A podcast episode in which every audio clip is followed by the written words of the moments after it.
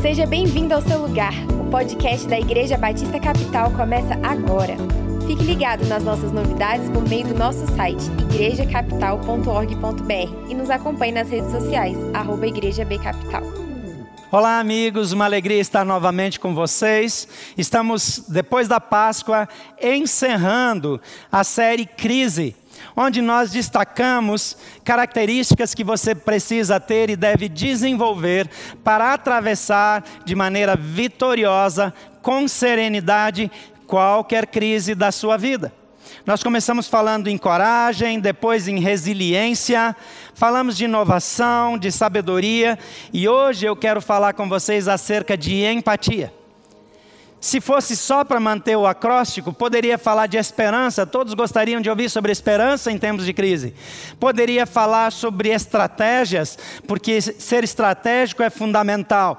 Mas empatia é uma das marcas do Criador em nós. Empatia não é algo que acontece com o povo cristão, empatia é algo que Deus colocou em nós através do seu DNA, porque Ele nos criou a sua imagem e semelhança. Muitas pessoas não sabem que têm o DNA divino e elas vivem como se Deus não existisse. O pecado esconde, soterra, abafa as marcas do Criador, mas em momentos de crise, essa evidência vem à tona e elas manifestam a empatia, que é uma das características do nosso Deus. Ele se importa e ele se coloca no lugar da sua criatura, a ponto de enviar seu filho para viver como se fosse uma delas.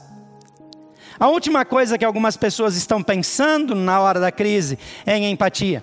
As pessoas pensam normalmente em como elas vão sobreviver, como elas vão resolver as coisas, como a vida delas vai ser preservada, como o negócio delas será preservado. Mas empatia é algo que vem de Deus. E quando nós nos colocamos no lugar das outras pessoas, quando nós sentimos como os outros sentem, quando nós nos aproximamos intencionalmente dos outros, nós nos sentimos melhores, nós ficamos fortalecidos e nós vemos propósito propósito na crise, e isso nos ajuda na conquista da nossa própria vitória. Em Mateus 20, eh, eu vou ler alguns versículos a partir do versículo 20 até o 28, e eu gostaria que você acompanhasse. Então aproximou-se de Jesus a mãe dos discípulos de Zebedeu com seus filhos, e prostrando-se fez um pedido. O que você quer? perguntou ele. E ela respondeu: Declara que no teu reino estes meus dois filhos se assentarão um à tua direita e outro à tua esquerda. E Jesus lhes disse: Vocês não sabem o que estão pedindo. Vocês podem beber do cálice que eu vou beber? Podemos, responderam ele. E Jesus lhes disse: Certamente vocês beberão do cálice, mas o assentar-se à minha direita ou à minha esquerda não cabe a mim conceder. Esses lugares pertencem àqueles para quem foram preparados pelo Pai. O texto continua dizendo que os outros discípulos ficaram irritados com eles por causa dessa atitude, mas Jesus os chamou e disse: Vocês sabem que os governantes das nações as dominam e as pessoas importantes exercem poder sobre elas. Não será assim entre vocês. Ao contrário, quem quiser tornar-se importante entre vocês, deverá ser servo, como o filho do homem, que não veio para ser servido, mas para servir e dar a sua vida em resgate de muitos. Não é só em tempo de crise que as pessoas querem defender o seu. Os discípulos de Jesus andavam com ele, eram os que tinham a maior influência pessoal de Jesus. E o egoísmo estava presente no coração deles. Dois filhos trazem a mãe para tentar influenciar Jesus, para garantir uma posição no governo, porque a cabeça deles era que Jesus seria um governante terreno. Os outros se irritam, não por causa do pecado dos dois, mas porque eles também queriam a mesma posição. E Jesus os chama de volta e diz: não hajam dessa maneira. Nos momentos de crise, é muito comum pensar em si. Já falamos várias vezes como pessoas correram para o supermercado para fazer estoque, como o álcool gel sumiu das prateleiras, como as máscaras desapareceram, as luvas desapareceram. É claro que em grande parte é porque o mercado não estava preparado para esse tipo de crise mas também porque as pessoas compram mais do que precisam para garantir o seu, a sua segurança, a sua conveniência está em primeiro lugar. Empatia em momentos de crise é ainda mais importante, porque pessoas doentes precisam mais daquilo que nós também precisamos. Pessoas em situação de vulnerabilidade necessitam mais do que nós daquilo que nós temos. E compartilhar aquilo que nós temos é compartilhar aquilo que nós somos. Empatia vem de Deus. E ele diz: Vocês não sabem o que estão pedindo para aqueles dois discípulos, os dois filhos de Zebedeu. Não têm ideia, ele está dizendo, do que eles estão pedindo. Porque Jesus sabe a crise que está por vir. A crise ainda não havia chegado. A grande crise viria com a morte de Jesus, com a perseguição da igreja, com a perseguição dos discípulos. Quando eles estão pedindo, eles estão pedindo um lugar de destaque. Mas se ele os atendesse dessa maneira, eles receberiam um lugar de destaque na perseguição, no sofrimento. Olhar para as pessoas, ver a necessidade delas, importar-se com elas, é algo que vem de Deus. Jesus chama isso de beber o cálice que eu vou beber. Beber o cálice que os outros bebem. Na África tem uma expressão que eles usam e que já é conhecida no mundo, que é calçar os sapatos das outras pessoas, ou seja, andar nos passos que elas andam, passar pelo sofrimento que elas passam, sentir o que elas sentem. Muitas vezes nós julgamos as pessoas a partir do que nós estamos vivendo. Mas nós devemos olhar para as pessoas com a sensação de que nós estamos no lugar delas. Jesus disse: os governantes fazem essas coisas. Eles estão em primeiro lugar, eles têm mais segurança, eles comem primeiro, eles estão nos primeiros lugares. Mas ele diz: não será assim entre vocês. Na nossa igreja, continuamente você é desafiado a dar ofertas, a investir em missões, a investir nos povos não alcançados, a investir nas pessoas em vulnerabilidade social, a sustentar crianças, a cuidar dos pobres, a cuidar das viúvas, a cuidar dos doentes, a orar pelos presidiários, investir na vida deles. Continuamente você está sendo desafiado a olhar para além de si mesmo. A Igreja Batista Capital assumiu que é papel e responsabilidade dessa igreja cuidar daqueles que não são seus membros, cuidar daqueles que são de fora, não apenas de si e dos seus. Cuidar dos nossos é nossa responsabilidade, mas Jesus espera mais de nós do que apenas cuidar de nós e dos nossos, e ele se dá como exemplo. Ele diz assim: como filho do homem, não veio para ser servido, mas veio para servir. Quantas vezes nós queremos ser contemplados? Quantas vezes nós queremos que as coisas sejam do nosso jeito? Grande parte das pessoas que reclama das autoridades, critica as decisões, reclama do que o governo não faz, não entendeu a lição de Jesus. Ele está dizendo que eu sou o responsável, eu não terceirizo, eu não espero do governo, eu não espero das autoridades sanitárias, eu não espero do governador, eu não espero dos outros, eu apresento a resposta e eu me apresento como resposta. Em Filipenses, no capítulo 2, versículo 3 a 8, um dos textos que a gente usa o tempo todo aqui na igreja diz assim: Nada façam por ambição egoísta ou por vaidade cada um cuide não somente dos seus interesses, mas também dos interesses dos outros. Seja a atitude de vocês a mesma de Cristo Jesus, que, embora sendo Deus, não considerou que o ser igual a Deus era algo a que devia apegar-se, mas esvaziou-se a si mesmo, vindo a ser servo, tornando-se semelhante a homens, e sendo encontrado em forma humana, humilhou-se a si mesmo e foi obediente até a morte e morte de cruz.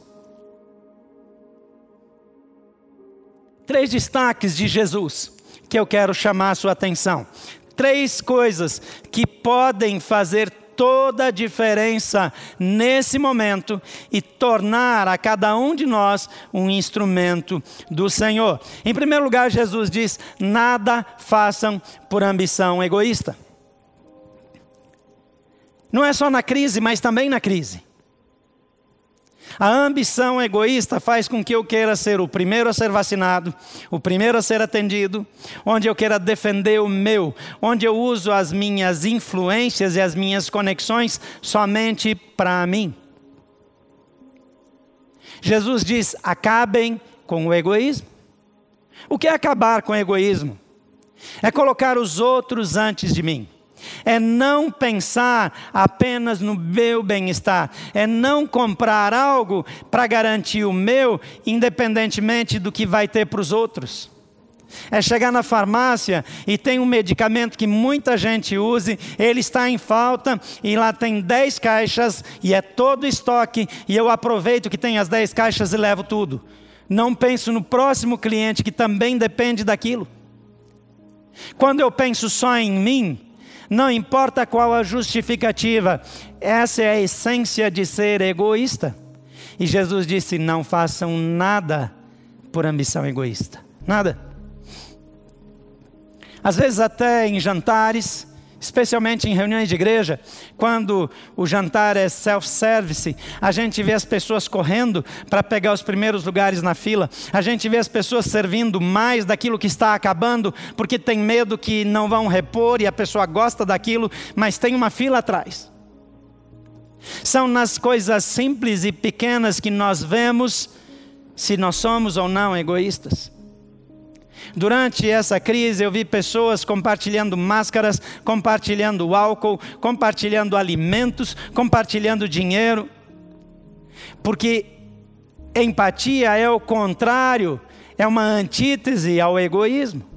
Mas Jesus diz também: não apenas não sejam egoístas, mas ele diz: sejam proativos e cada um cuide não somente dos seus interesses, mas também dos interesses dos outros. O que é que ele está dizendo aqui? Que eu devo deixar de cuidar dos meus interesses? Em outras palavras, Jesus está dizendo que eu não devo cuidar da minha família, que eu não devo proteger a minha casa, que eu não devo providenciar para dentro de casa? Não. Ele está dizendo também ele está dizendo: cuide não somente dos seus próprios interesses, mas também dos interesses dos outros. Há uma questão de equilíbrio aqui. Quando Jesus cita a lei e cita o que é mais importante da lei, ele diz: Amarás ao Senhor teu Deus sobre todas as tuas coisas, é, sobre todas as coisas. E ele destaca: farás isso de todo o teu entendimento, é, é, com todas as tuas forças, com tudo que você é, com tudo que você tem. Mas ele diz também: amarás ao teu próximo como a ti mesmo. Não é mais do que a ti mesmo. Muitas pessoas são emocionalmente enfermas. E a enfermidade emocional muitas vezes faz com que a gente tenha uma autoestima baixa, uma autoimagem distorcida para baixo e nós achamos que nós não somos nada, não merecemos nada, não precisamos de nada e nós simplesmente valorizamos os outros. Tem várias causas para isso acontecer. Essa não é uma atitude apenas de quem tem uma autoimagem distorcida, mas essa é uma atitude adoecida. Deus não nos criou para sermos movidos por doença emocional, Ele nos criou para o equilíbrio. E Ele disse: ame ao seu próximo como a ti mesmo. E Jesus diz aqui, é, Paulo diz aqui, perdão, não façam nada por é, ambição egoísta ou por, vaidade. Ele está dizendo: cada um cuide não somente dos seus interesses, mas também dos interesses do outro. Então, Paulo, assim como Jesus, ele aprendeu isso com Jesus, dos ensinos de Jesus, embora ele pessoalmente não andou com Jesus, ele traduz isso. Cuide não somente do seu, mas também do outro. Ele não disse, não cuide do seu.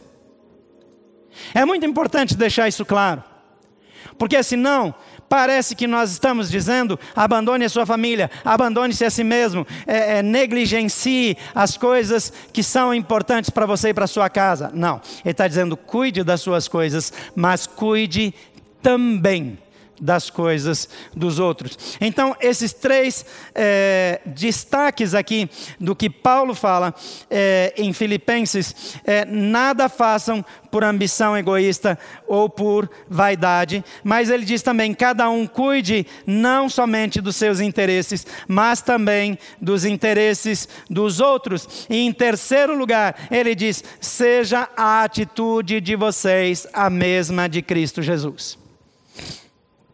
Do que é que nós estamos falando aqui? De que atitude nós estamos falando aqui? Paulo descreve que Jesus esvaziou-se, ele abriu mão da sua posição de direito em favor da humanidade. E não se apegou a isso, mas além de não se apegar a isso, ele esvaziou-se a si mesmo, tomando forma de servo, a ponto de ir para a cruz em nosso lugar. Havia algo que nós nunca poderíamos fazer, que só Jesus poderia fazer por nós. Então ele vai para a cruz no nosso lugar. Então você não precisa mais ir para a cruz porque Jesus já foi. Mas ele está dizendo: imite a Jesus no amor ao próximo. Imite a Jesus na empatia. Jesus literalmente identificou-se com o nosso pecado. Jesus literalmente colocou-se em nosso lugar a ponto de morrer para nos dar uma oportunidade. Toda vez que eu vejo profissionais de saúde saindo dia após dia para o trabalho, sabendo que o maior percentual de contágio durante a crise é, do coronavírus é entre os profissionais de saúde, eu vejo pessoas às vezes até involuntariamente, mas eu vejo pessoas colocando a sua vida em segundo plano para valorizar aquilo para que eles foram criados. Nós somos filhos de Deus, criados por Ele. E se você recebeu Jesus Cristo em sua vida, essa palavra de Paulo é para você. Ela não é para os não cristãos, ela é para os cristãos. Os não cristãos também fazem isso, por causa do DNA do Criador que está na vida deles, mas essa é uma responsabilidade. E aqui, as três coisas que Paulo diz: não sejam egoístas, cuidem do seu, mas cuidem também daquilo que é do outro, e a atitude de vocês não deve ser movida pela reação das outras pessoas, mas deve ser medida pelas atitudes de Jesus. Pessoas em todos os lugares reagem de acordo com o que os outros fazem. Nós vemos políticos reagindo assim. Nós vemos empresários reagindo assim. Nós vemos pastores reagindo assim. Nós vemos cristãos em todo lugar reagindo assim. Mas o que Jesus nos ensina e que Paulo reforça aqui é que eu não respondo de acordo com aquilo que as pessoas fazem. Eu sei que nesse tempo muitos empresários investiram em seus clientes de maneira generosa e que eles lá no fundo têm uma expectativa de que esses clientes, de alguma maneira, é, sejam fiéis depois que tudo passar e, e sejam seus clientes por muito tempo. Muitas pessoas vão responder assim. Mas alguns, no primeiro desconto, na primeira oportunidade, vão esquecer o que você fez e vão pensar só em si. Porque são movidos por ambição egoísta. Toda hora nós vemos histórias de pessoas que são ingratas. Então eu queria dar uma palavra para você que nesses tempos foi assistido por sua igreja, por sua liderança, por seu chefe, por seus colegas de trabalho, por seus vizinhos. Seja grato. A ingratidão vem de Satanás, mas a gratidão é uma marca de Deus em nós. Reconhecer aquilo que os outros fazem na nossa vida é algo fundamental. Não é só saudável, mas é decente, é algo que nos enobrece. Não há nenhum demérito em precisar de ajuda, há demérito em receber ajuda e ser ingrato. Jesus contou a história de um grupo de paralíticos que vai até ele pedindo um milagre e Jesus cura os dez, mas o texto diz que dos dez, só um voltou para agradecer. Como você é? Você é uma pessoa grata? Você reconhece o que as pessoas fizeram por você nesse tempo? Ou você é uma pessoa que só gosta de receber, mas não enxerga que não está dando nada. Não há ninguém que seja tão miserável que somente possa receber. Todos podem fazer alguma coisa por alguém. Não seja egoísta. É o primeiro conselho de Paulo aqui nesse texto. O segundo, cuide também dos outros.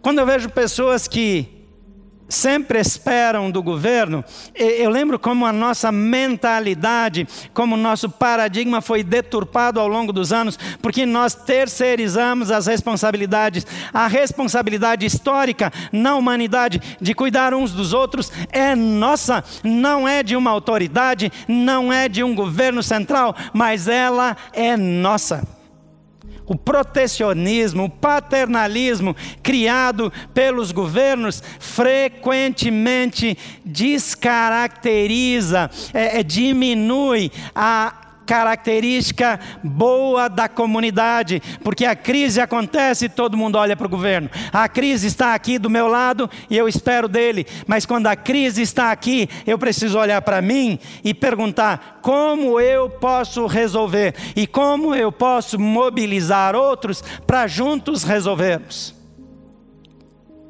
Eu vivi algumas tragédias e participei da vida de pessoas que sofreram em casos de tragédia. Alguns lembram dos deslizamentos no sul do Brasil. Quando lá em Blumenau, Santa Catarina, o Morro do Baú derreteu e, e enterrou uma comunidade inteira. Eu lembro como aquelas cidades de Santa Catarina ficaram vulneráveis, fragilizadas, mas é impressionante como a comunidade deu a mão uns para os outros e juntos reconstruíram tudo, porque vidas não podem ser repostas, mas o amor, a empatia, o envolvimento, a ausência de egoísmo e a decisão de não cuidar só do que é meu e cuidar daquilo que também é do outro, traz cura para uma sociedade ferida. Eu e você seremos instrumento de Deus, não só durante a crise é, do Covid-19 nós seremos também resposta na reconstrução, na reestruturação da confiança, na reestruturação da volta à vida comunitária plena, de tirar o medo das pessoas, de as pessoas voltarem a abraçar-se, voltarem a conviver livremente, porque nós somos instrumento de Deus para mudar a vida das pessoas. Nós precisamos decidir se seremos como aqueles discípulos que vêm com mãe e tudo tentar convencer Jesus de dar um lugar especial para eles. Ou se nós seremos como esses que Jesus diz: não façam nada, não sejam aqueles que buscam um lugar para você, para si mesmos, mas assim como o filho do homem não veio para ser servido, veio para servir, sejam vocês também. E Paulo diz isso: não sejam egoístas, não cuidem apenas de si, mas cuidem dos outros e imitem Jesus nas suas decisões. Estabeleçam o padrão das suas ações e também das suas reações em Jesus. Se nós vivemos assim, Não guardaremos ressentimento de quem não reconhece, de quem não nos ajudou, de quem não se importou, mas nós amaremos a ponto de servir aqueles que nem merecem ser servidos. Mas é dessa maneira que Jesus estende o seu amor.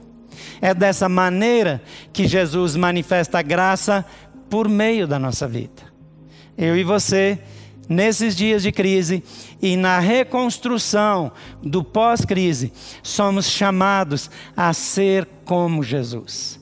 Ser como Jesus significa dispor a minha vida, os meus recursos, minhas habilidades, minhas capacidades, para que eu seja instrumento dele na vida daqueles que estão ao meu redor. Você está pronto para viver assim? Você está pronto para romper com egoísmo que eventualmente você nem consegue diagnosticar? Observe quanto você fez pelo próximo até aqui nessa crise. Quanto você fez em favor dos seus vizinhos, dos seus amigos? Quais foram as suas doações? Quais foram as coisas que você repartiu? Quanto tempo você gastou orando pelos outros, em comparação com o tempo que você gastou orando por si mesmo? Isso vai ser um bom termômetro nessa época. Eu creio que está na hora de orarmos juntos e dizer: Senhor Jesus, nos torna parecidos com o Senhor. Eu quero orar por você nesse momento. Pai querido, nós te louvamos porque até aqui o Senhor nos sustentou. Nós te louvamos porque o Senhor não mediu esforços para cuidar de cada um de nós, a ponto de enviar Jesus Cristo para morrer em nosso lugar. Eu te louvo, Senhor Jesus, porque no meio de toda essa crise, o Senhor está conosco. Mas eu quero pedir que o Senhor nos ajude a abandonarmos o egoísmo a termos uma atitude proativa, não só em relação às nossas necessidades, mas também às necessidades daqueles que nos cercam. E eu oro para que o Senhor nos torne parecidos com Jesus, que as nossas reações não sejam determinadas por aquilo que os outros fazem, mas que nós sejamos completamente controlados e influenciados e inspirados por quem o Senhor Jesus Cristo é. Vem sobre nós com teu espírito e usa-nos para a tua glória. Que nós sejamos instrumento teu para transformar realidades e para levar o amor de Jesus a todos os lugares. Em nome de Jesus. Amém.